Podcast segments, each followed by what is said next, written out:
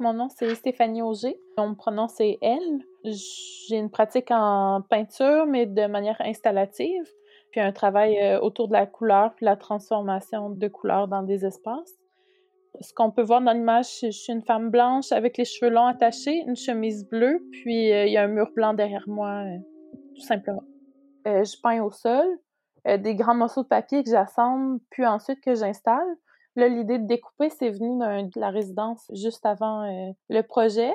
Je trouvais ça intéressant de, venir carrément euh, intervenir dans une surface que j'ai passé plusieurs heures à peindre, puis un peu casser euh, l'espèce de précieux qu'on a par rapport à, à une surface peinte, un support. Donc, c'était vraiment par rapport à l'idée de découper à même un papier en dessinant presque avec un ciseau.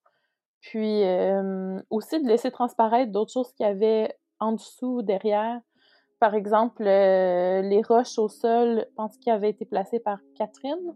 Donc là, il y avait la contrainte de l'espace disponible aussi dans les pièces de l'appartement, puis aussi la limite de ce que je ce que j'accroche, ce que je touche euh, par rapport aux interventions des autres. Donc, euh, il y avait comme le volume réel de l'appartement, mais aussi le volume utilisable comme surface de travail, puis ensuite espace d'installation.